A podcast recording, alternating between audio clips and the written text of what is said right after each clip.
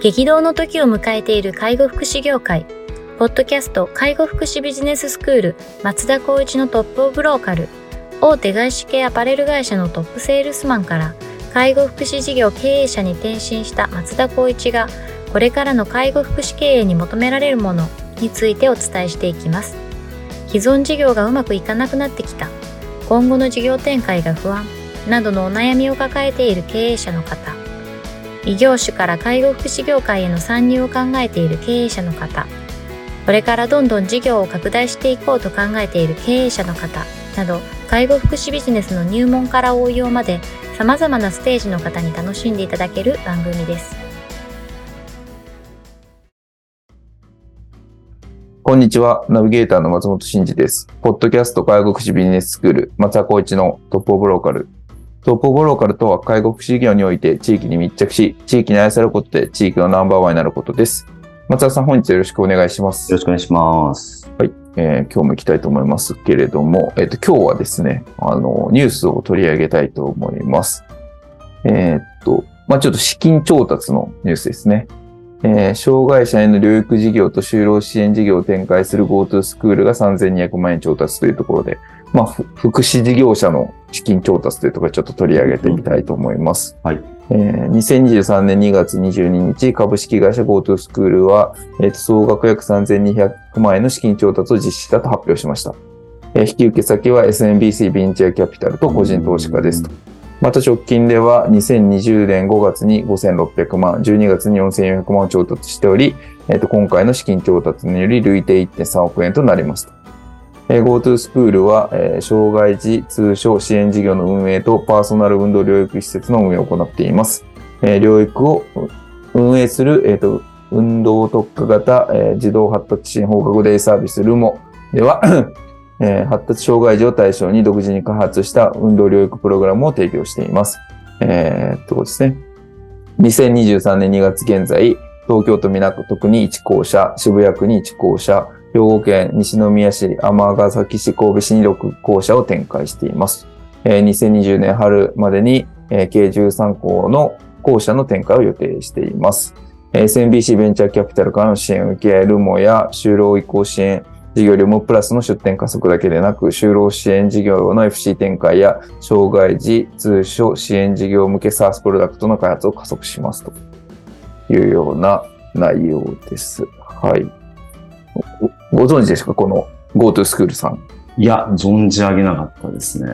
そうですね。まあ、我々名古屋にいると。スタートアップ。うん名古屋だと出店はおそらくないんだろうなというところなかなか我々も触れる機会がなかったんですが。うんうんうんメインもこういう形で展開できるっていうのはとても魅力ある情報ですよね。うんうん。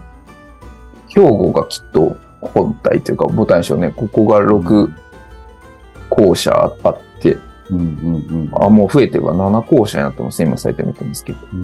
で東京が2校舎大阪にも1校舎あるのでこれで10校舎目、うんうんうん、ですね。13校舎っていうのは着実にこう進捗してるような感じします。ね、ちなみにこういうプロセスってどうやって踏めばこうなっていくものなんですか？あの投資を受けたいって話ですそうそうそうそう。あ、これは多分、そういうところに情報を流すんだと思うんですよね。うんうん、あの、資金を入れてくれっていう、この SMBC ベンチャーキャピタルとか、こういう VC さんとかにこう回って、事業のプレゼンテーションをして、うん、で、我々に投資してくれっていうところを多分、あの、やるんだと思います。うんなかなかこうね、こう、労働集約型でそこまで、そうなんだろう。エリア展開していけばまあいいでしょうけど、そこまで伸びるようなサービスでもない中で投資するっていうか、ここまでややってもらえるっていうのはとてもなんか内容として魅力的なんでしょうね。そうですね。まあ、サービスの形といいますか、ビジネスモデル自体は、もう広く、あの、皆さんがやってらっしゃるような障害児の法令とか、就労支援、移動発達支援だったりとか、あと就労育えー、移行支援もやってるんですかね。就労移行支援ですね。就労移行支援やってたりとかするので、まあ、マネタイズ自体はそういう形なんでしょうけども、これでいくと、なんかそのプログラムがちょっと独自に開発したっていうので、うん、まあちょっと面白いっていうのは、もしかしたらそのえ SMBC ベンチャーキャピタルからもちょっと評価になったポイントなのかもしれないですよね。うんうんうんこの辺がきっと、あの、まあ通常のなんかこのは自動発達支援とかとは違うよっていうような見せ方ができるのかもしれないですね。あもうなんか医師が監修してるみたいなのもちょっとサイトには出てますけれども。そうですね。書いてありますね。うん。なんかそんな感じかもしれないですパーソナね。ルトレーニング、グループレッスンを提供することでって。うん割とこういうスタイルのところって、まあ、名古屋とかにもあったりとかしますし、うん、そうです意ね。外と多いですよね。そうですね。だから独自でその SARS もやるっていうところで言ったら、まあ、特化した内容がここでは多分作られたのかな。そうですね。まあ、サイトも見に行ったんですけど、まあ、よくある雰囲気ではあるんだけど、内容は多分独自であるんでしょうね。そうですね。ああ。なるほど。あれですね。でも SARS のことはちょっと書いてないですね、サイトには。そうですね。これからやりたいっていう感じなんでしょうけれどう。も。ん。うんまあ、ただ、あの、カテゴリーの未就学、小学校、小学生、中学生まうん。でに、まあ、高校生は入らず、この3つのカテゴリーで、教室を自発法でやってるんですよね。そうですね。就労移行支援の話は出てなさそうな感じですよね、きこれ見ると。そうですねルルモプラス貼ってないの。何を見ればわかるうん。まあでも確かに名古屋のところと似てますね。うん、名古屋のとこと似てるなって。逆に名古屋の方が良さそうな気もしないでもないけど、なんかもうちょっとサイト上で特化した内容分かればいいなと思ったんですけど、ちょっと見えないですね。この、まあ、手続けに資金調達をして、この直近の2年、1年ちょい、1年半ぐらいですか。うんで、1.3億の資金調達ですけど、この1.3億っていう金額化については、わ割ともうこれだけあればかなり加速度的に出店できるようなイメージありますか？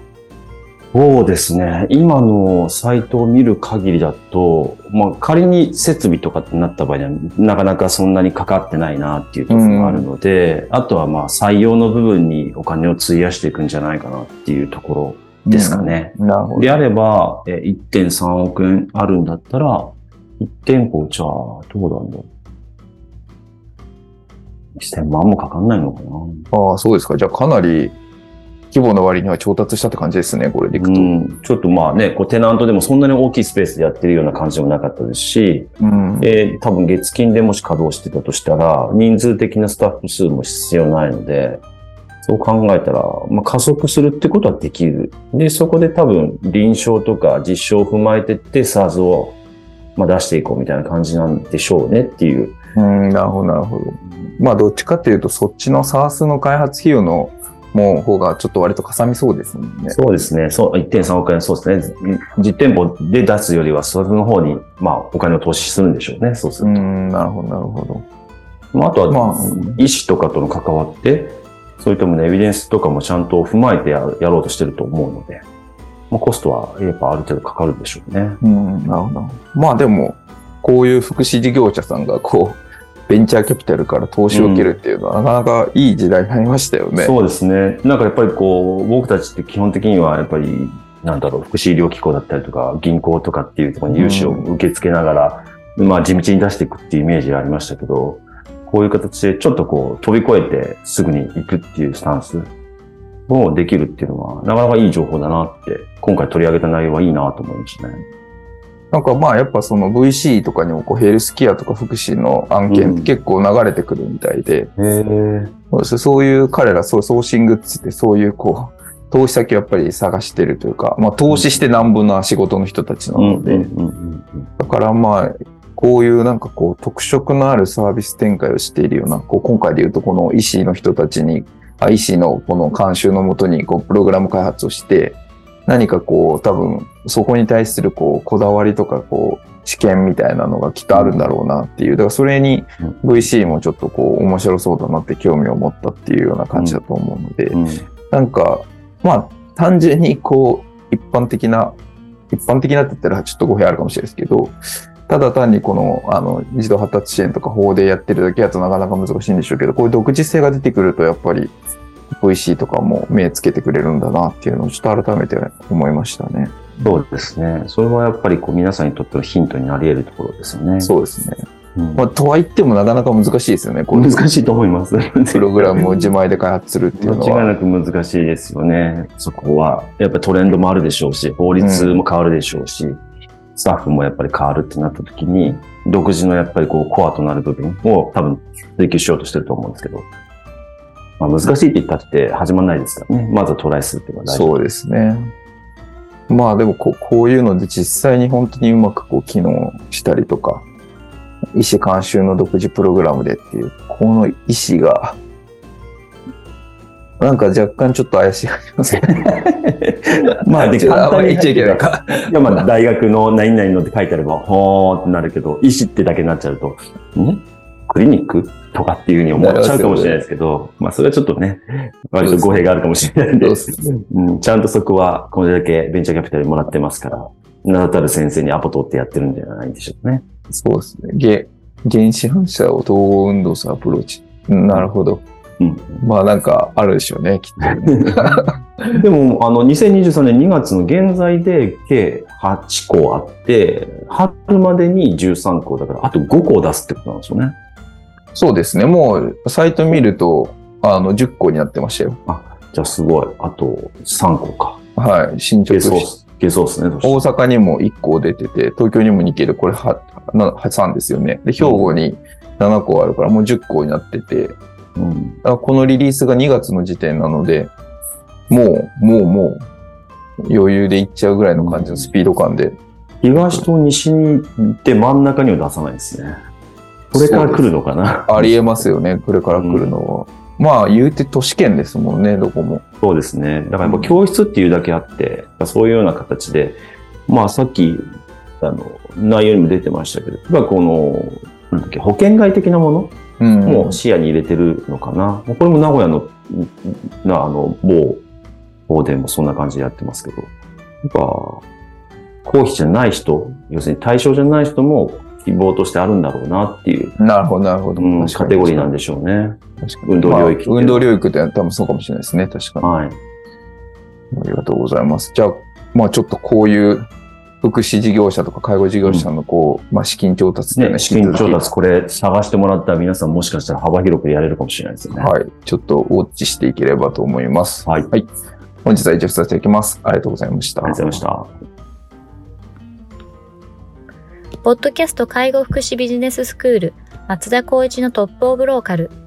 番組では介護福祉サービスに関するご質問を当番組の専用ウェブサイトより募集しております。番組 URL よりサイトへアクセスし、質問のバナーから所定のフォームへ入力の上送信をお願いします。URL は http コロンスラッシュスラッシュ tol.sense カッコセンスハイフン world カッコワールド .com カッココムになります。